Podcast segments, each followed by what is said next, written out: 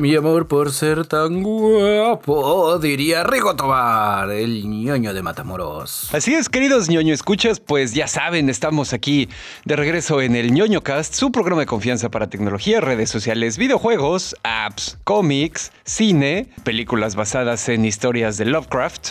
Ciudades distópicas que ya comenzaron a construirse. Seguimiento supremo en camino al Pulitzer. Así es, queridos ñoño escuchas. Le dan su estate quieto a Lucasfilms. Ojalá no sea por Andor, porque el episodio de esta semana empezó a ponerse Prison Break soso. Eh, ¿Qué más les traemos por acá? Ya está viendo los primeros pedos con las tarjetas gráficas RTX 4090. ¿El cuarto le sorprenderá? La NASA prohíbe a Dashnak viajar al espacio. y más.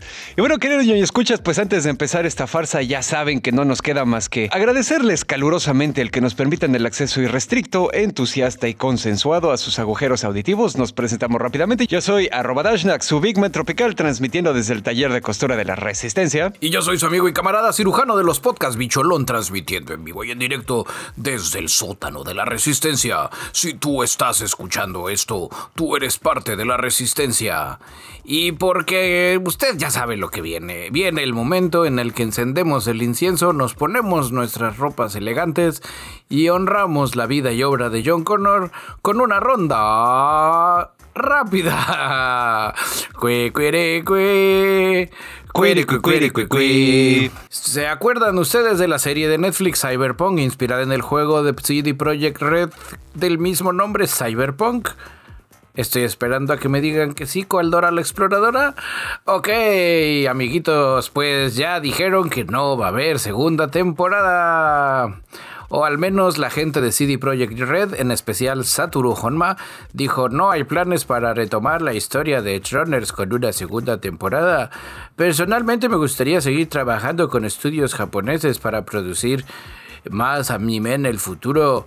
Y no sé por qué mi español suena japonés y tal vez yo sea americano, pero con nombres japoneses. Pero pues así funciona este pedo de la traducción en tiempo real, camarada. Eh, hemos recibido buenos comentarios. Sin embargo, para que quede claro, Cyberpunk Edge Runner se planeó como un trabajo independiente. Exacto, o sea que no es una onda de que ya la hayan cancelado como le hicieron al Club de la Medianoche, sino que simplemente era una temporada y ya no estén chingando, ¿no? Sí, o sea, era así, no va a haber... Tal vez podría decir, sí, no, esa ya acabó, ahora será Cyberpunk 2077 al pachinko atómico en lugar de Edge Runners. y tratará de los jugadores que juegan pachinko atómico en el mundo Cyberpunk. Eh, seguiremos informando. Bueno, queridos ñoño escuchas, como ustedes saben, en este podcast somos muy fans de el camarada H.P. Lovecraft. Les traigo buenas noticias. Hay un camarada que se llama Brian Moore. Él es um, director y escritor. No tiene nada que ver con Alan Moore, del que estábamos hablando el episodio pasado. Este güey va a dirigir una adaptación de una de las historias de Lovecraft, la que se llama uh, Pigman's Model, el modelo de Pigman, y trata la historia de un panchito que vive en Boston. Él es pintor y poco a poco se empieza a separar, empieza a tener pedos con el resto de la comunidad de pintores, porque su obra es así como que representaciones bastante gráficas y bastante reales de criaturas monstruosas, ¿no? Entonces, pues obviamente ahí viene el twist Lovecraftiano y lo que sea. La historia está chida si la quieren leer. Lo interesante de este asunto es que el camarada Doug Bradley, que ustedes seguramente recordarán por ser el Pinhead original de las primeras películas y ser todo un ícono en el mundo del terror, pues resulta que el camarada Brian Moore se puso en contacto con Doug Bradley y le dijo, ¿qué pedo, güey? ¿Quieres trabajar en mi película? Y todavía no dijo que sí, pero sí dijo, a ver, tenías mi curiosidad, ahora tienes mi atención. Entonces, pues está así como que chingón. Tener a un artista del horror de ese calibre trabajando en la adaptación de otro artista del horror de ese calibre, pues creo que está chingón, ¿no? Y que de acuerdo al Internet Movie Database, tampoco así como que digas, uy, cuánta chamba tiene este señor Doug Bradley. Exactamente. O sea, chamba actual, ¿no? Así. Sí, sí, sí, claro. sí, no, definitivamente sí le convendría que le cayera ahí, ahí la chamba. Y pues ahora ya nada más para terminar esta nota, mientras estaba investigándola, encontré que el camarada Doug Bradley tiene un canal de YouTube. Ya ves que el güey tiene así como que una voz bastante bastante rica que usa mucho cuando interpreta a eh, Pinhead. Pues resulta que el güey tiene un canal de YouTube donde lee clásicos de horror, como Frankenstein de Mary Shelley o El Cuervo de Edgar Allan Poe. Entonces, ahí les voy a compartir en el canal de Telegram de la Resistencia el canal para que si mastican chingón o por lo menos nada más quieren escuchar así el acento rico de ese güey, pues ya saben. ¿Qué es ese viento desértico que viene a invadir el ñoñocast?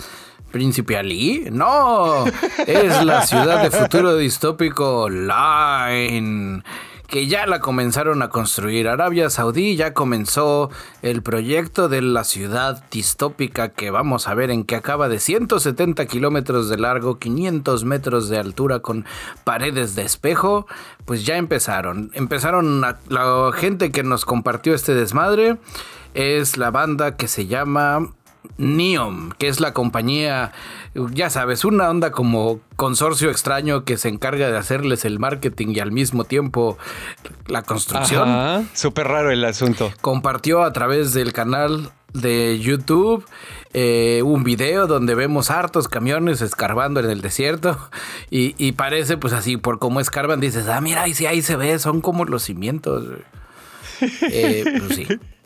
o sea, no hay, no hay mucho. Neom menciona también, en buscándole más cosas, que están trabajando en, en regiones llamados Oxagon y Trojena, que van a hacer algo así como como otras ondas. Todo el chiste es de que porque Mohammed bin Salam, el príncipe saudí árabe, este, dice que en 2030 ya viene la ciudad de Line, que ya iban, que están en chinga sacándolo. Estos mismos panchitos, se ve que acaba alguien de descubrir las figuras geométricas, porque de los creadores de Line llega Oxagon, que será una ciudad industrial. Ya sin tener que leerle mucho, me imagino que Trojena va a tener forma de caballo de Troya o de algo así, porque la creatividad y la arquitectura nomás no han logrado que, que, mache. Sí, Trojena no hay como mucha información. Es una página web en blanco. Porque tal vez sea un caballo de Troya. Pues bueno, seguiremos informando. Aquí vamos a estar al pendiente hasta 2030. Vamos a hacer enero de dos, primero de enero 2030. Vamos a ser los primeros en decir ¿y dónde está mi ciudad line? A huevo, sí. En el canal de Telegram de la Resistencia les comparto el video para que usted vea cómo los camiones ya están escarbando. Y bueno, yo les traigo aquí un combo doble de videojuegos. Está chido este asunto. Parece que es un buen momento para los ñoños de nuestra rodada porque como saben y lo mencionamos en el episodio pasado, pues hay así como que bastantes proyectos de Silent Hill, va a regresar el remake de Resident Evil 4, eh, va a regresar el remake de Dead Space también, va a regresar Alone in the Dark. Pues parece que hay otros panchitos que se quieren subir al tren del mame del regreso. ¿Tú te acuerdas, bicho, de un juego que salió para la PlayStation original que tenía dos partes de hecho que se llamaba Parasite Eve? ¿O nunca lo jugaste? Sí, había maquinita. Si mal no recuerdo. Si estamos hablando del mismo, era una, una morra que tenía así como que poderes raros y se enfrentaba. Era como igual un pedo supervivencia horror. Oh, no. Ya sé cuál dices y sí, ya me acordé cuál era. Es uno que se llama, se parece mucho a la morra de Elfendai o de Elfen no sé qué. Elfenliet. Pues, ándale, y tentáculos invisibles. Ella es la de Elfenliet, sí. La güera es, la protagonista es un, es un personaje que se llama Aya Bria. Ajá. Y la de esta de Parasite Eve es como un, como un combo de todo eso en RPG Final Fantasy soso. Ajá, exacto. Pero postapocalíptico, con una jugabilidad que se parecía al primer Resident Evil sí. y que estaba bien aburrido. El postapocalíptico es para el segundo, para el segundo juego. El primero ocurre todavía así como que en nuestro mundo. A mí la verdad me gustó mucho el primero, lo terminé así con todo, hasta con los niveles extra y lo que sea. Pero bueno, total que estuvo ese juego. Yo soy un cochino casual de los RPGs, antes de que alguien diga, ¿cómo dices eso? A mí me gustan los shooters. bueno, nada más para dar un poquito de background, entonces como les digo, hubo dos juegos, dos entregas para la PlayStation original y después salió un tercer juego que se llamaba The Third Birthday, igual de la saga de Parasite Eve y que ese era para el PSP, que también ya tuve la fortuna de acabarlo. Resulta que la empresa japonesa responsable de este juego, ya saben, Square, eh, registró la marca Symbiogenesis, pues ya saben, o sea, suena así como que término médico, lo que sea, pero son de esas palabras que están relacionadas con el mumbo jumbo y el techno bubble que utiliza uno para explicar los poderes de Aya en los juegos. Entonces parece que va a haber un nuevo juego de Parasite Eve. Así que... Uh, eso está chingón. Por otro lado, también les traigo aquí otra nota escarbándole un poquito más al pedo de Silent Hill, encontré ya el teaser que ya liberaron para Silent Hill Ascension. Que ese no es un juego, la verdad sí se ve bien interesante porque lo que va a ocurrir es, va a ser un stream que solo va a ocurrir una vez y se va a jugar tipo escoge tu propia aventura. Ok. Entonces, todo el mundo que esté viendo esa madre de Silent Hill va a poder votar. O, bueno, no sé cómo va a ser la mecánica porque todavía no lo explican. Parece que va a haber un chat y lo que sea. Pero toda la banda que esté viendo esa única transmisión del juego va a poder tener un nivel bastante grande de interactividad y van a ir pudiendo guiar la historia. Ok. No, pues sí, se va para acá. No, se va a la izquierda. No, no sé qué. Entonces digo, a ver cómo lo hacen. Suena muy interesante porque creo que algo a ese nivel no se había hecho antes. Entonces, vas a decir que lo hagan con una saga? Pues creo que es la mejor manera de subirse a ese tipo de hacer tu propia historia en vivo y con una saga pues que jale banda y que esa banda pues son gamers y que van a saber más o menos cómo hacerle para pues para extender más la historia. A menos que ese pedo caiga en 4chan y la banda pues lo vaya a sabotear. ya sabes, se organizan, nos vamos a hacer que coma gusanos, pero señor, esto no es ver grills a prueba de todos. Pero va a comer gusanos. Pues sí, eh, porque lo que están diciendo aquí los güeyes de Konami es que en esta aventura interactiva la gente, bueno, no la gente, los personajes y lo que sea, pueden morir, pueden formar diferentes tipos de relaciones sociales, alianzas. O sea, vamos a ver qué tan complejo lo hacen. Pero pues bueno, va a salir en 2023, así que a ver qué pedo. Ay, todavía le falta. Y para terminar esta ronda rápida, tenemos un comunicado de emergencia directo del Reino Unido donde los expertos en epidemiología nos piden a ustedes, ñoño escuchas, que nos escuchen desde el Reino Unido, eh, por favor, no abraces ni beses pollos con gripe aviar. Ok, no, no sabía que era un aviso que tenían que darle a alguien, pero a ver, clic en leer más. Todo esto es eh, porque no quieren que se le contagie a los humanos porque saben que hay como que dos, tres brotecillos por ahí perdidos y pues los doctores científicos de la epidemiología han estado viendo esa cosa nueva de los muchachos llamado TikTok. A huevo. Donde se preocuparon muy poco al descubrir cuál es el nombre de esta muchacha. Acá tengo su dato. Ecosister, donde ves a su emu llamado Emanuel y que es, es, una chava que vive como en una granja y que de repente el emu se le mete así y dice, bueno, se mete al cuadro, ¿no? Así de que, no, Emanuel, no le pigues a la cámara y Emanuel le dice, pues a mí no me vas a andar grabando gallinas si no me grabas a mí. Entonces ya dijeron, no, no, esa muchacha puede estar contagiándose y haciendo que más muchachos traten de, seguir el tren de abrazar a sus gallinas y a sus aves y pueden estar contagiadas. Entonces, pues por eso dijeron, ¿sabes qué? Vamos a explicarle a la banda que si puede no abrazar a sus gallinas, mejor. Eh, menciona también que la gripe aviar brinca entre aves y, humanos por el contacto con las heces o secreciones respiratorias de los animales infectados. Y pues ya saben que son medio cochinos, entonces dice, por eso mejor no las abraces, así no, no hay riesgo de que te peguen su popó, y no las beses porque pues así no, les, no te pegan su secreción respiratoria. Así es que ya saben, si es muy difícil para usted, este, cómprese una gallina de peluche y abrace. Ay, no mames, pinche gente. Y con esa nota de alto impacto, terminamos la ronda rápida del día de hoy. Usted está informado. Ronda rápida es una coproducción de ñoño Cast Investigation Reports, ñoño Labs. Ahí ahora sí llameros, eh, les prometemos que llamero. Eh. Y Parasite Eve, el nuevo juego que nadie pidió más que Dashnak. A huevo. Y ahora sí, ¿qué nos ibas a platicar? Ya, cómete la maldita naranja. ¿Quién le pegó a Lucasfilm? No, pues está bien cagado el pedo, güey. Nos llega de la mano de un camarada llamado Matthew Belloni, ex editor de The Hollywood Reporter. Él eh, dice que le llegó así como que la información de que la presidenta de Lucasfilm, Kathleen Kennedy, eh, de repente le llegó así como un mensaje de Disney, Disney como, como organización, ¿sabes? No de una persona en específico. O sea, Mickey Mouse. Exactamente. ¿Y sabes qué le decía? Oh, Misca, Musca, Mickey Mouse. no, no sé. Que deje de anunciar proyectos y colaboraciones creativas para evitar la caída de mierda posterior si se cancelan, cosa que aparentemente ocurre mucho en Lucasfilm. Tengo aquí, por ejemplo, el recuento. Rogue Squadron de Patty Jenkins ya valió madres. La película de Taika Waititi de Star Wars, que ya habíamos mencionado, esa parece que sí se va a hacer. La trilogía de Rian Johnson, que ya estaba súper anunciada sepa la chingada. Kevin Feige, que es el, el, chingón de Marvel, también tiene un proyecto ahí de Star Wars, pero no sabemos qué pedo con eso.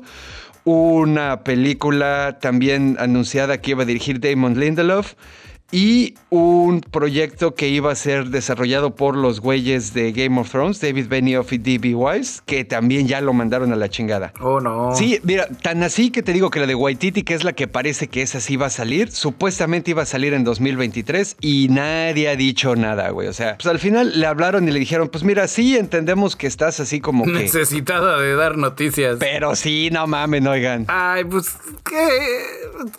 ¿Qué? Pues, no, hay, no hay como mucho que decir. Es Disney y a ellos les gusta tener el control absoluto de todas sus propiedades. Sí, tienen peditos esos compas. Lo hace.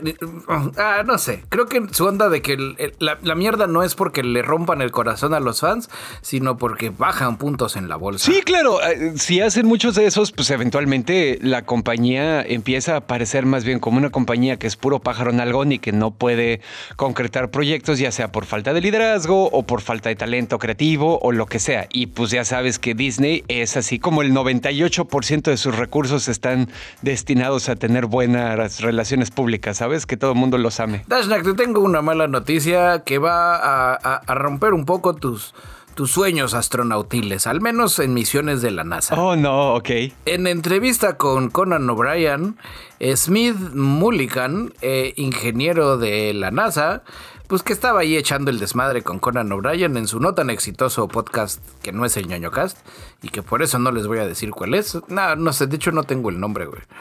Así de tan culero está, güey. En fin, bueno, lo importante. el ardido.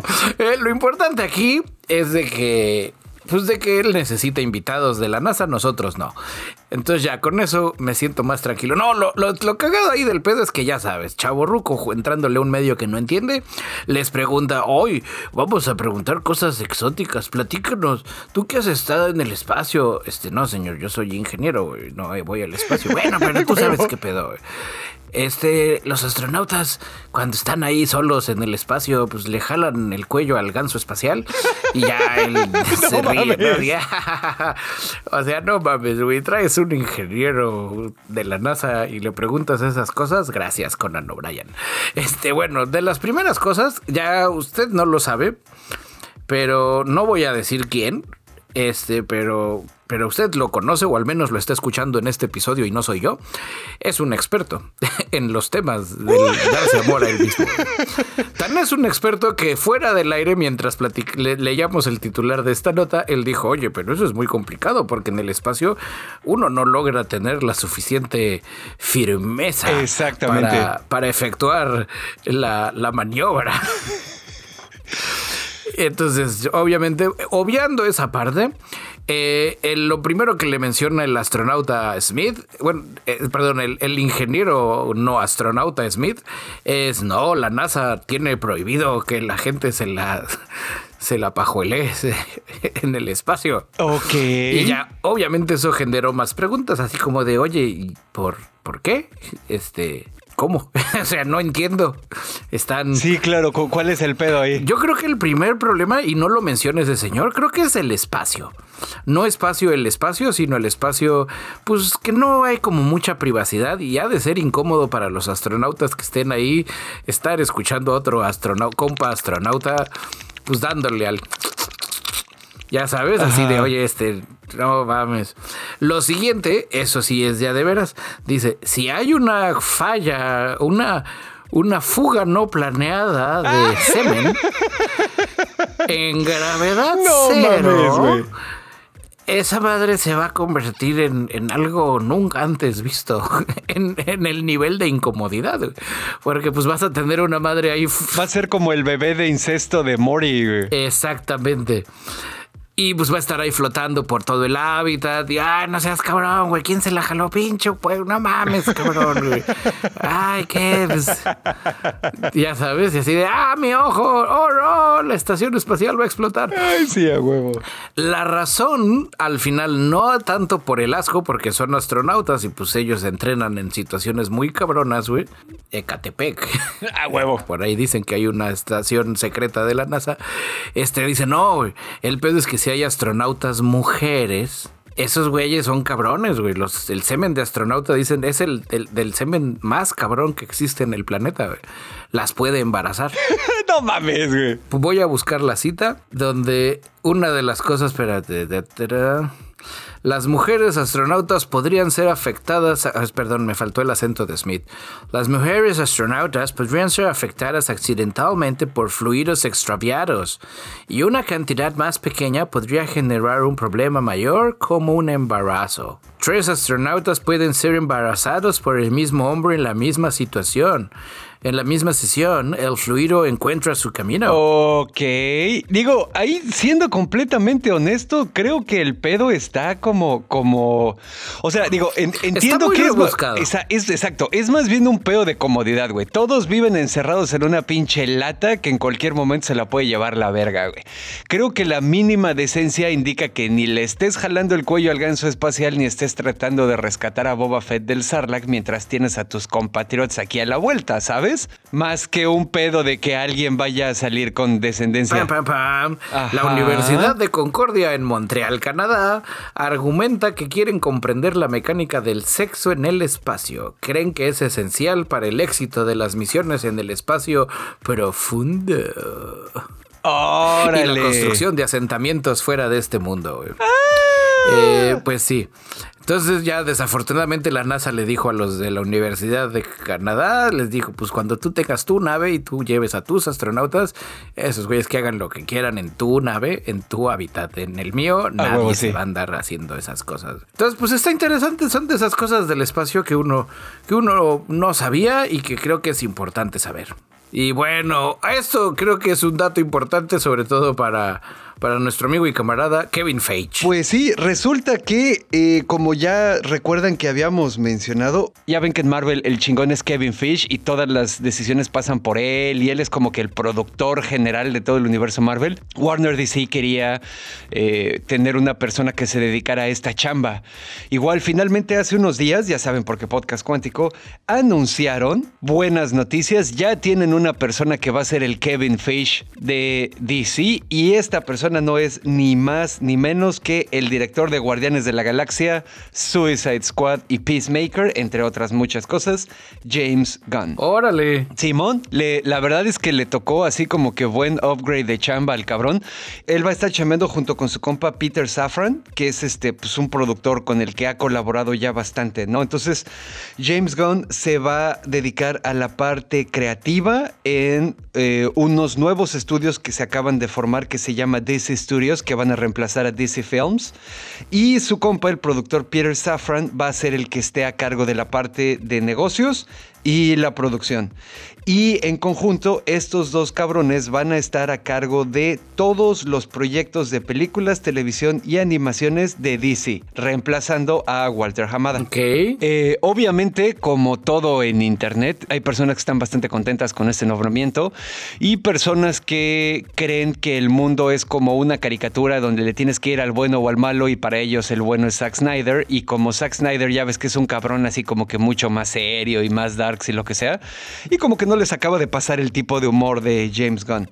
Pero bueno, dicho esto, también pues estamos viendo que a lo mejor, a lo mejor puede regresar, quién sabe, digo, nadie ha dicho nada, pero eh, James Gunn y Zack Snyder se llevan bien, se tienen bastante respeto profesional, han sido colegas en algunas ocasiones, entonces a lo mejor puede haber más proyectos de Zack Snyder en el universo DC. Aparte obviamente de que ya nos confirmaron que papá Henry Cavill va a regresar a ser Superman. ¡Ah!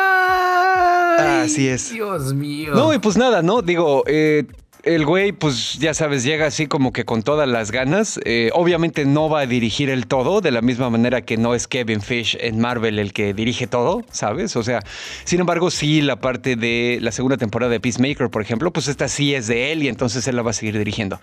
Pero a ver cómo nos va. Puede ser eh, el inicio de una buena temporada para DC, porque la han estado así como que cagando varias veces. Ya ves que a lo largo de varios episodios hemos platicado que han estado cancelando películas, cancelando series perdiendo dinero, corriendo gente, bla, bla, bla. Entonces, pues a ver qué pedo con esto. Ya en estas alturas del partido, DC lo que hagan es bueno, ya con que hagan algo. O sea, ya sabes, después de tanta cancelada y tanta... Exacto, sí. Que sí, que no, que... O sea, dices, ya, lo que saquen está bien, güey. Tengo, tengo pendiente ahí ver la de Black Adam. Ah, sí, yo tampoco la he visto, la verdad. Y pues ahí está la nota, queridos niños. Escuchas ahí, platíquenos ustedes a ver qué opinan. Y pues bueno, bicho, hablando así de buenas noticias, ¿qué pedo con Thunderbolt? Que también es el nombre de, eh, del Escuadrón Suicida de Marvel, pero nada que ver. Es, es un. Es una especie de nota seguimiento. Ok. Déjame. Abro mi nota. Si ustedes se acordarán, en el episodio anterior platicábamos sobre cómo la nueva ley europea pues va a estandarizar el USB-C para todos. Ajá. Y que ya dijeron que Simón en el transcurso de esta semana pasó y ya los iPhones están viendo cómo chingados le van a poner un USB-C a sus iPhones que vendan en Europa. Pues sin, ni tardos ni perezosos, eh, ya salió la nueva generación del Thunderbolt. Todavía no tiene nombre, pero va a poder dar imagen a varios monitores. O sea, sé que si alguien pensaba ponerle el Thunderbolt a esos celulares y venderlos en Europa, ya se la peló. Porque no es USB-C. Aunque, oye, pero es el mismo conector. No, no es el mismo USB-C.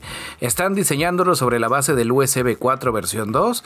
Eh, tiene un ancho de banda de 80 GB por segundo simétricos. O sea, hace 80 GB de subida, 80 GB de bajada. Órale. También tiene un modo especial para aplicaciones de video que permite tener 120 de subida y 40 GB de bajadas por segundo. O sea, como que le presta de un lado para el otro y Es compatible con el DisplayPort 2.1 y va a doblar la potencia de PCI Express para dar soporte a equipos con gráfica externa. O sea, su tarjeta gráfica externa enchufada con esta chiva, ya chingaste, güey.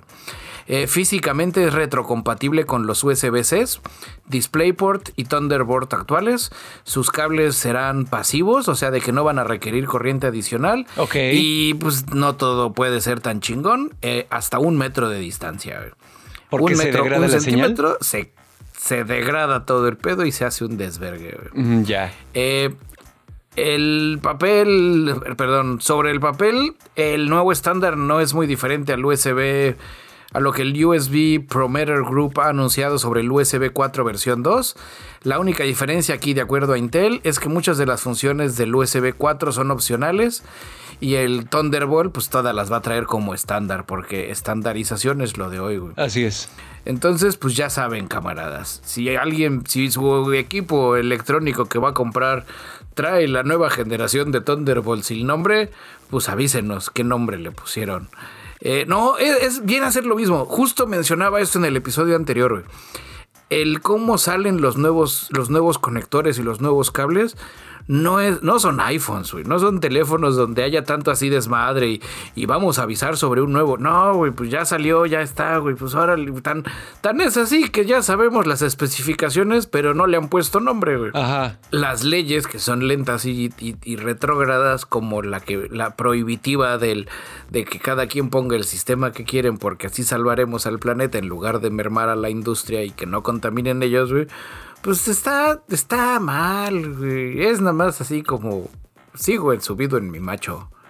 Ya sabes, el, el güey digo, no vivo en Europa, también me, vale 3 kilómetros de camote, güey. Y hasta cierto punto me caga el colonialismo, así es que tómenle, hijos de su chingada, güey. Quédense con su cochino USB. Yo me compraré mi teléfono con el nuevo conector sin nombre. no mames. Y se le restregaré en su cara, güey. Hasta que no nos regresen el penacho. Ya sé, no tiene nada que ver. Pero pues, sí, está cabrón, güey. Está cabrón. Dentro de cosas así de. Voy a hacer un paréntesis. Están ahorita las midterm elections. Eh, me puse a ver los debates de varios estados que parece ser importantes. Uno de los estados que vi que es, es una guerra perdida. Eh, eh, el estado de Indiana donde vivo es más republicano que, que, algo muy que, que son bigotes. De las cosas interesantes, a diferencia de otros estados, no sé qué pedo, tuvimos un debate con tres candidatos. El Panchito republicano, que tiene cara de malo. El Panchito demócrata, que se parece como una especie de entre Latin Lover y Don Chocolato.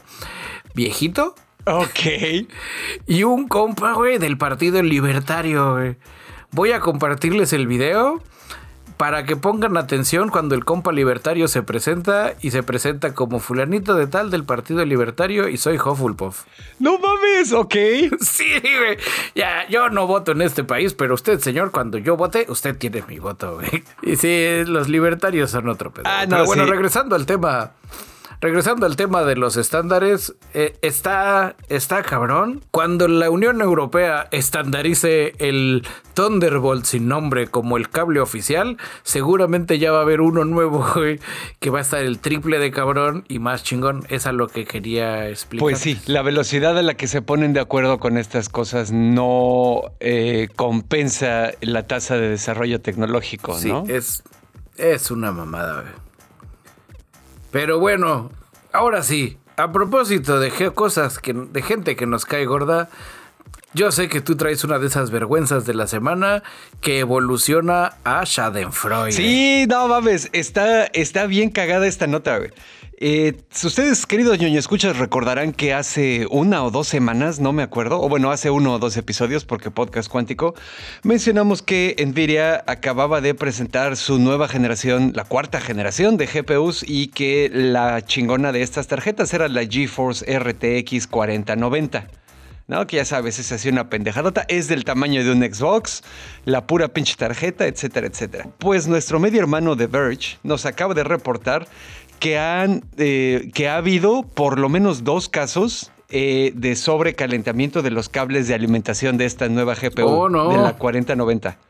Eh, obviamente Nvidia ya dijo que sí estamos al tanto de este pedo, nos vamos a poner en contacto con las personas que dicen que, que sucedió este asunto y este informe que nos cita nuestro medio hermano de Verge indica que uno de los usuarios encontró quemaduras en el conector del cable de alimentación, o sea, se le derritió el plástico, de hecho están ahí las fotos, se las voy a subir al canal de Telegram de la Resistencia cuando suba el episodio. Se le derritió el cable y también se le derritieron uno o dos de los pines del conector de la tarjeta, güey.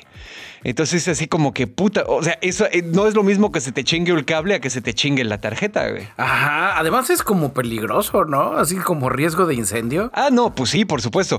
El otro caso del que está enterado Nvidia es que nada más se le derritió el conector del cable pero no el de la, el, pero no el de la tarjeta. El primer problema aquí, ya sabes que cuando Nvidia saca sus eh, tarjetas, pues en realidad no saca la tarjeta como tal, no saca el GPU, saca los chips y luego los fabricantes le compran a Nvidia esos chips y hacen como que su tarjeta gráfica como a ellos mejor les convenga.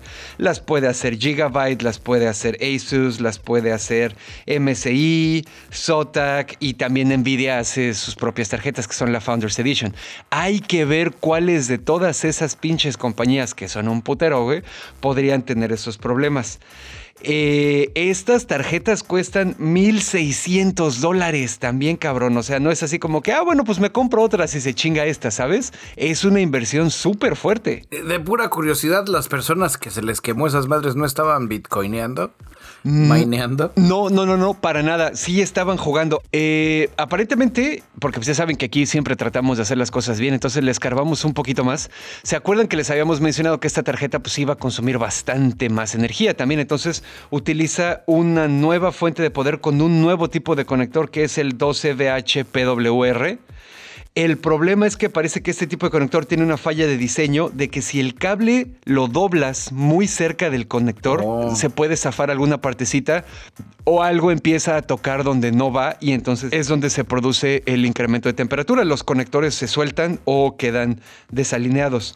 Entonces, los mismos fabricantes, y aparte, lo más caro de todo es que este problema ya se sabía, ya se sabía que estos cables tienen ese problema, güey, antes de que Nvidia utilizara este tipo de alimentación para su nuevo chipset. Entonces, lo que estos güeyes decían es que, bueno, tienes que dejarla como a 3, 4 centímetros el doblez del conector. Obviamente, los camaradas PC Master Race no me dejarán mentir, pues eso se vuelve un problema de repente con los cases actuales, ¿no? Donde a veces ya no tienes tanto espacio para que el cablecito quede ahí chingón. Entonces, para solucionar esa parte, ya hay compañías que están sacando cables eh, con conectores que se doblan a 90 grados. Ok. Que pues seguramente eso sí, si, si, esa es, si esa es la causa de los problemas en la tarjeta, pues eso lo arregla. Pero los cabrones que ya se les quemó o a los que se les va a quemar mañana porque no se han enterado de este pedo, pues sí se la van a acabar pelando un rato. Espero que Nvidia haga lo correcto y, y haga un este. Pues les repare así como que gratis este asunto, ¿no? Sí, o un. pues, Sí, porque también no va a faltar el gatalla que dice, no, se me quemó mi computadora. Pues sí, bueno, pero eso, eso también lo puedes, digo, o sea, hay peritos que pueden determinar desde dónde se empezó a quemar algo o si, ya sabes, si, si el incendio fue de origen químico, origen eléctrico, lo que sea, ¿no? Pues sí, está, está complicado. Afortunadamente quiero creer que si tienes mil dólares de, de dinero para comprar una tarjeta y jugar tus videojuegos, pues no, no es una onda de, oh no, moriré de hambre sin mi computadora. Simplemente pues no vas a poder jugar. O sea, por otra parte, pues sí estaría cabrón si ahorraste toda tu vida para comprarte una de esas y se te quema. Entonces, pues vamos a ver Sí. en qué acaba. Así, lo voy a dejar en, en, en, en pronto habrá medicinas para todos, como diría Andrés Manuel. Exactamente. E- e- Es decir, y hablando, y a propósito de Andrés Manuel y políticos, ¿qué pedo con Dinamarca? güey? Ay, pues Dinamarca. En primera, pues que ya pronto tendremos un sistema de salud similar al de ellos. Que ahora sí de veritas de veritas o se deja de llamar Andrés Manuel. Este, no, traigo una una onda bastante interesante.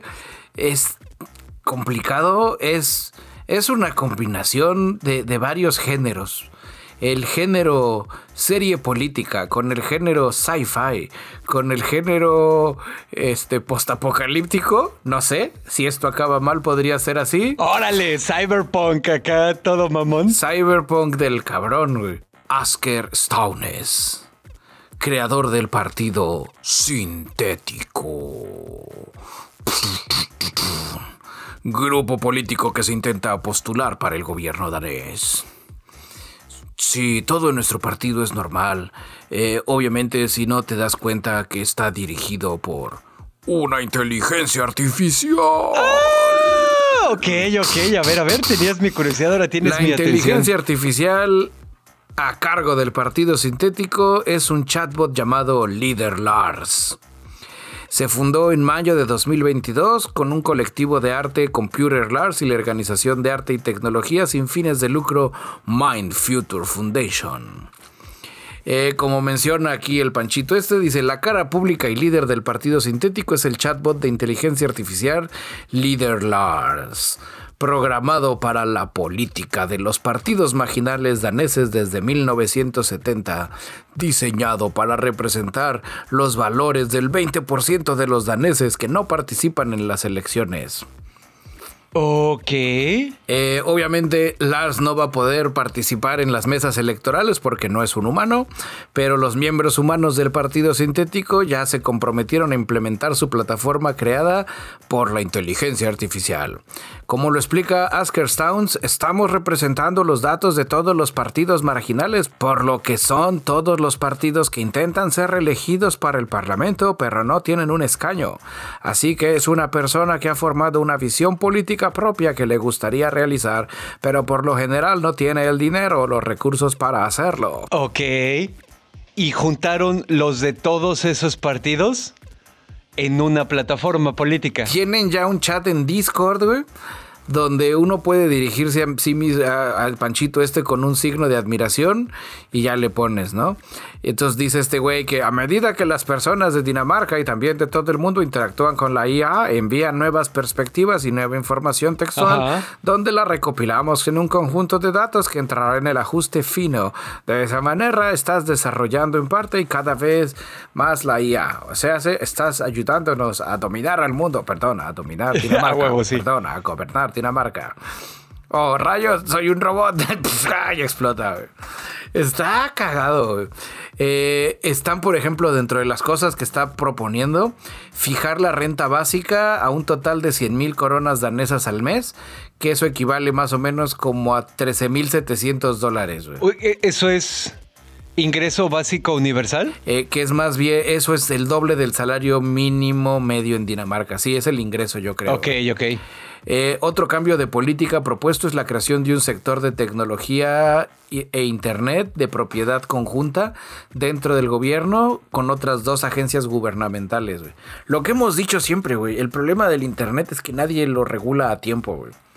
Y la gente que lo regula no tiene ni la más reputa idea de qué es el Internet. ¿Quién mejor que una inteligencia artificial?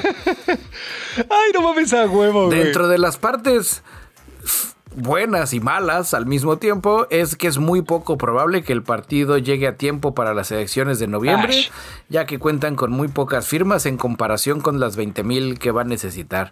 Este, yo estoy esperando que si Bronco escucha este podcast, pues les se contacte y les diga cómo le hizo él para juntar sus firmas más rápido. y ya con eso todos ganamos, Pero sí, es, está cabrón, güey. Es, es de esos temas que que siendo honestos, así, puta, güey, creo que le tengo más fe a una inteligencia artificial alimentada por todos, güey, que a un político. Ay, verga. No, pues sí entiendo lo que dices, güey. Ahí sí, o sea, los, las clases dirigentes nos han fallado tanto. Y digo, y eso que estamos hablando de países de adeveras, ¿no? Ya sabes, Dinamarca ya hemos establecido en repetidas ocasiones que es un país de verdad, no un país de juguete como el nuestro. Y aún así uno dice, pues, güey, un poco los políticos sí valen verga, güey. O sea, pero pues también estoy seguro que la inteligencia artificial, esa, o sea, en realidad lo único que está haciendo es una amalgama de todas las posturas políticas de los otros partidos, los partidos marginales, como se refiere a ellos, de los últimos 50 años, güey, que es lo que estoy viendo aquí ahorita en, la que me puse a buscar la nota. No es así como si la inteligencia artificial tuviera la capacidad de sintetizar política pública. Es un chatbot al que tú le preguntas, ¿y qué opinas de que la edad de retiro sea de sesenta y tantos años? Y el pinche robot, pues así te contesta con toda la base de datos que tiene, pero pues en realidad no es nada, ¿sabes? O sea, creo que es más bien un, pedo así como shock value.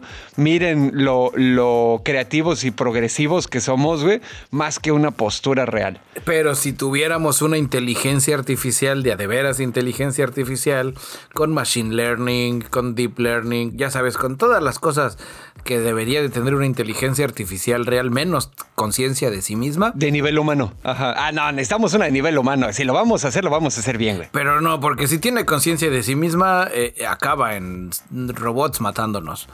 Entonces, o que sea buena onda. Pues sí. Ya sabes, donde una inteligencia artificial que nos ahorrara el tema de tener las mesas de senadores y diputados votando por, por conveniencia en lugar de por las cosas que benefician al pueblo, güey pues estaría más chingón. Donde ya sabes, donde... No sé, güey, porque también digo, la democracia es una mamada, pero es la menos culera de todas las formas de gobierno que tenemos hasta ahorita, güey. ¿Sabes? O sea, creo que sí el diálogo entre las diversas facciones es importante. Ahora que vivo en el país más demócrata, según ellos, del mundo, güey, y que te digo, he estado viendo los debates, pues acaba en teocracia, Aquí no sé en qué momento fue tan gradual que no sé en qué momento la Fox se volvió en canal porno. Eh, no, andaban platicando ayer en el debate. El, en el debate que fue, ¿cuál fue el que vi? El de Pensilvania, no. El de... ¿De dónde es Martin Luther King? Georgia. Sí, en el de Georgia, güey. Puta, güey. El candidato republicano, pastor, con chingo de pedos de violencia doméstica y demás. Este, notas que mencionaban que en algún momento le había pagado a sus exparejas abortos y ya sabes, una joyita de persona. Por supuesto. Y dices, no, pues ese está bien culero, güey.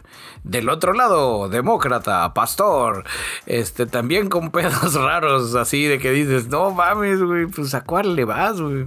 El, el bipartidismo el bipartismo no funciona. No, dentro de la. Ya me acordé a por qué había mencionado esto. Algo de las cosas interesantes y con lo que se pegan así la cubeta, güey. Es un tú no quieres ayudar el pedo de las medicinas porque el Big Pharma te da dinero para tu campaña, güey.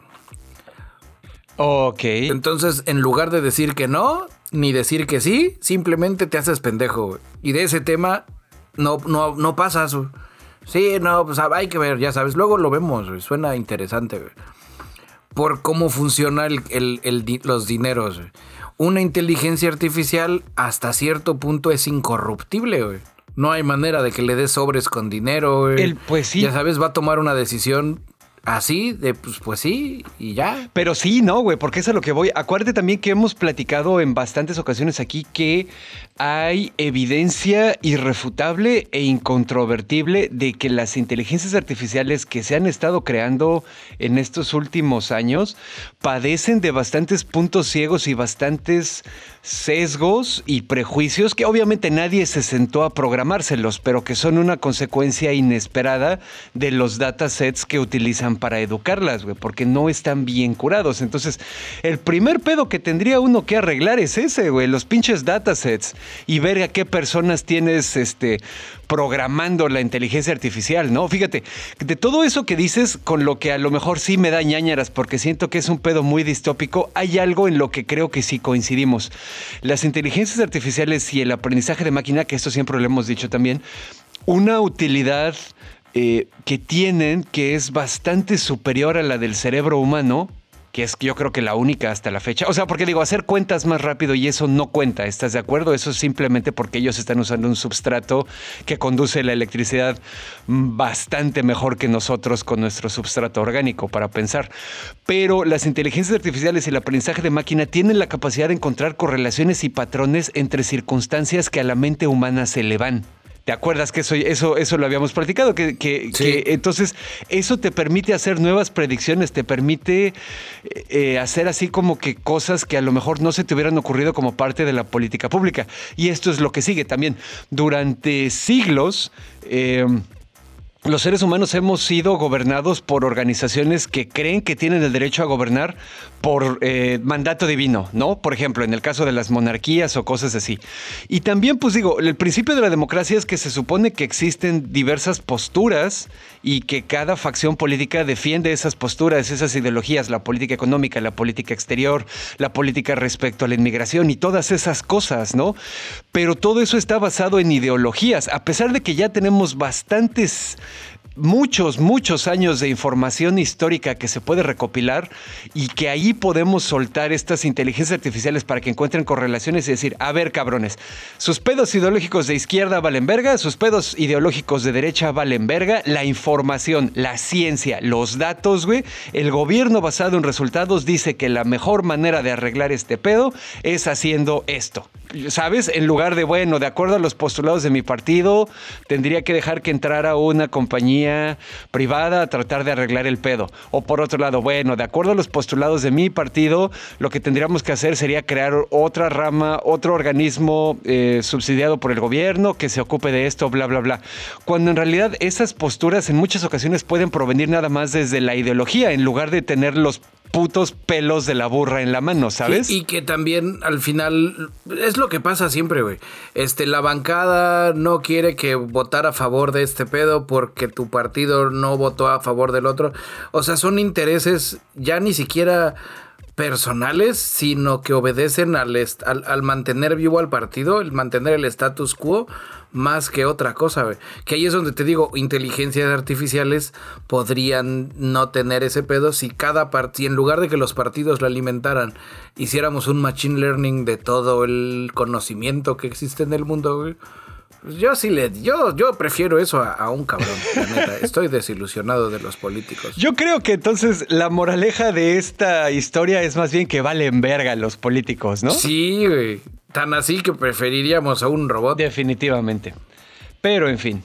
¿Y qué pedo? Pues yo creo que ya para ir terminando esta madre nos vamos con las recos, ¿no? ¿Cómo ves? A ver, y a propósito de, de inteligencias artificial y prohibiciones espaciales, Vamos a las recomendaciones, Dashnak. ¿Qué es eso de Midnight Club? Ah, pues eh, como tú sabes, aquí tu servilleta es bastante darky y entonces pues aquí en esta casa somos, así como somos fans y redentos de Rob Zombie y nos gusta todo lo que hace, también somos fans y redentos de Mike Flanagan y todo lo que hace.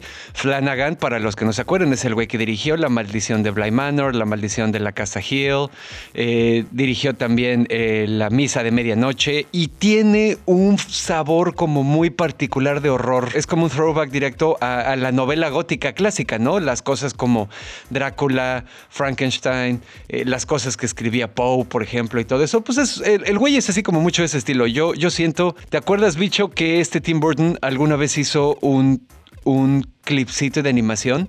donde sale un chavito que tiene un perrito y que se llama Frankenweenie y que el perrito lo reviva y lo que sea. Y que el chamaco es así súper gótico. Yo creo que pinche Mike Flanagan era ese niño de chiquito, güey. Porque así, así tiene ese pedo. Entonces, esta no es tanto una recomendación, es más bien una pregunta. Midnight Club Sí, no es de sus mejores trabajos, definitivamente, tampoco está malo. Yo sé que a mí me encantó, como dije, porque lo que hace este cabrón todo me gusta, pero pues sí tiene así como que cosas chidas. Es un, ¿te acuerdas del programa este Nickelodeon de Le temes a la oscuridad donde habían, donde se juntaban a contar historias? Pero el club de medianoche no viene de ahí. En Le temes a la oscuridad, si no me equivoco, creo recordar que ellos se llaman a sí mismos la Sociedad de la Medianoche, a diferencia del Club de la Medianoche. Ándales. Eh, ya decía yo. Pero sí, o sea, es un poco como la idea de chavos adolescentes eh, juntándose a contarse historias, pero hay así como que varias cosas alrededor, ¿no? El lugar donde están, eh, los conflictos personales. Digo, obviamente están de repente así medio adolescentes los conflictos, pero pues como los, las personas son adolescentes, pues sí se las crees, ¿no? O sea, no suena así como que forzado ni nada. El final, el último episodio, lo siento, lo sentí bastante guango, la verdad. Toda la narrativa hasta ese punto y las historias que cuentan creo que están chidas. Entonces, más que recomendárselas así nada más, yo les diría, si ustedes son así quinceañeras góticas como yo, vean esa madre y luego me platican qué onda. Y si no, pues nada más véanla y de todas maneras me platican qué onda. Pero insisto, esto es más como un experimento, no tanto una recomendación. Y ya para terminar de decir pendejadas en, este, en esta farsa, eh, seguramente algunos de ustedes ya vieron que en el canal de Telegram de la Resistencia y también en el Instagram de El ñoño Cast, subí screenshots de un juego que se llama Scorn, que ya llevaba creo que como 5 o 6 años esperando que saliera. Eh, para todos aquellos que les gusta el arte de Geiger, por ejemplo, ya saben, el artista suizo que diseñó al Xenomorph, al Alien, o que también diseñó a Seal de la película Especies, interpretada por Natasha. Ay, yo pensé que ibas a decir Seal, Kiss from a Rose. también. Bueno, ese cabrón. Y también hay un, eh, hay un pintor de horror surrealista polaco que se llama Zdzislaw Beksiński, que también soy así como que muy fan de ese cabrón, pues resulta que el, arte de este videojuego que se llama Scorn, que es como escarnio en español, está muy basado en eso. Entonces, eh, está muy chido. Creo, no, o sea, la historia está, está bien rara porque te avientan así y es así como que verga, güey. Ni siquiera sé qué botones hacen qué, pero pues ahí como que poco a poco te va enseñando lo que sea. No sigue una mecánica regular de tutorial ni nada de eso. Neta, neta, neta, es te avientan así y despiertas con un pinche tubo metido en la boca y órale, cabrón, ¿no? Eh, Ay. Oh, el pedo es así como que muy biomecánico, armas biológicas, ya sabes, así como que, le quitas el, eh, la cacha al arma y el cañón tiene así como una cosita, como un nervio que se está moviendo. Está bastante asqueroso, hay bastante body horror, está medio grotescón, pero la neta está bien chido el ambiente. El juego no es muy largo, creo que lo acabas en unas 4 o 5 horas, tal vez 6 si te pones a admirar todo el paisaje. Está barañas, creo que la versión de lujo cuesta 400 varitos en Steam y en Galaxy of Gamers y te incluye el, libro de arte Y también la música para todos aquellos que sí sean acá como que más darkizones o les guste el dark ambient. El güey que hace el soundtrack de este juego es un cabrón que se llama Lostmord, que es una de las personalidades más grandes en el universo musical del dark ambient, ¿no? Entonces, por donde lo veas, es una onda así como que bastante tétrica. Eh, es así como un pedo sci-fi, surrealista, horror, eh, raro, ampliamente recomendado. Asómense aunque sea a ver el trailer. Ahí se los, se los voy a poner en el canal de Telegram de la Resistencia. Eh, y pues bueno, esa sí es una recomendación para que vean. Y ya con eso creo que yo ya terminé. Pues yo la recomendación que les traigo es... Todavía no llega a ser recomendación porque solo hay dos episodios al día de hoy. The Peripheral. Está en, en Amazon Prime. Sale. Este, sale esta Hit Girl. Es la protagonista. Ya creció. Ya es como. Chloe Grace Moretz, ¿no? Ándale, sale ella. Está. ya no sé qué es. El primer episodio me daba a entender que era como una especie de Ready Player One pero creado por Westworld, ya sabes, por los creadores de Westworld, la serie, no el parque. Con esa onda así super ultra precuela spin-off sosa de un universo onda Ghost in the Shell en el mundo de Ready Player One con un saborcito a Sword Art Online. Ok. Pero de repente, de repente le empezaron a meter más Ghost in the Shell. De repente le están metiendo una onda cuántica extraña que no entiendo muy bien. Que le tuve que pausar y regresarme 30 minutos en el episodio para decir, a ver, a ver, a ver, espérame, espérame. Ya me agarraste cansado, serie. Voy a ponerle pausa y voy a regresar en lo que me preparo un café. Ok. Porque está, está bastante interesante.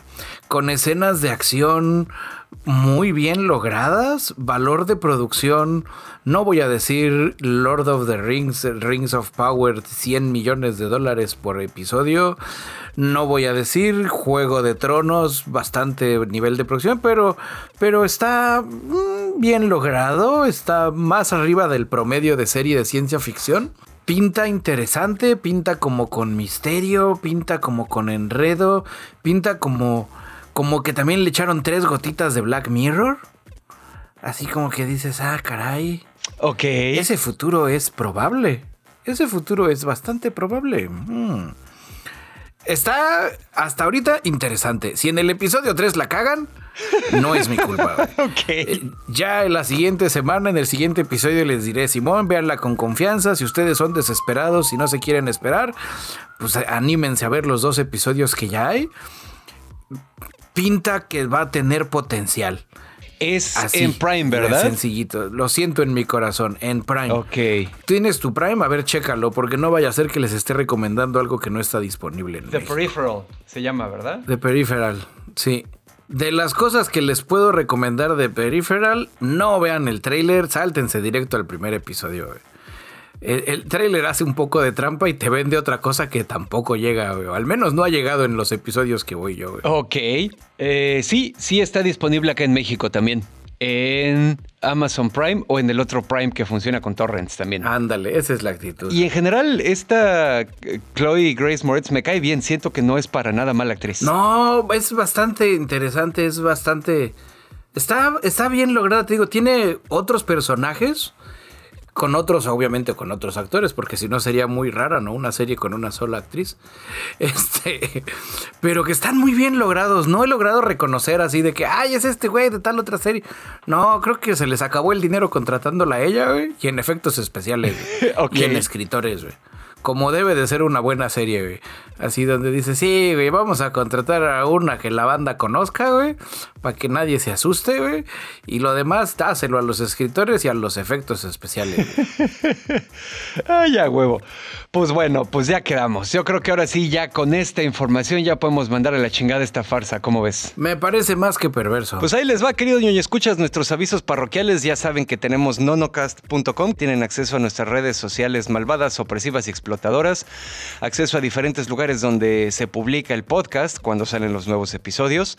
Acceso al canal de de Telegram de la Resistencia, que ese es importante, y también al Patreon, donde pueden suscribirse para apoyarnos y a la vez obtener acceso exclusivo a liberaciones anticipadas de los episodios, episodios con material extra, cosas que no se van a publicar en otro lado, fotos cachondas de bicholón, experimentos de ñoño labs, etcétera, etcétera. Entonces, pues también suscríbanse ahí, activen las notificaciones para estar enterados y aprovechando que estamos en el tren del mame de Patreon, muchas gracias a Angelito, John Walker, Overlord, Sebastián Bojor, que es la familia de los Romo, Ferio Ortiz, Francisco Novelo, Manuel Núñez, Claudia Maya, Clau Borbón, Diego Díaz, Orkin, Juan Antonio, Alejandro Zul, Eduardo Alcalá, Tampi Loredo, Los Sapos, Rosquillas, Sergio Shoshevich, Snow, Silu, David Luna, Santi Gamer, Blanqueken, Isra, Lord Commander, la familia Rufián. Ustedes, camaradas Patrons, son la imagen a la cual se la dedicaría en ese viaje espacial que no está administrado por la NASA, sino por la Universidad Canadiense que la NASA no le quiere prestar sus naves.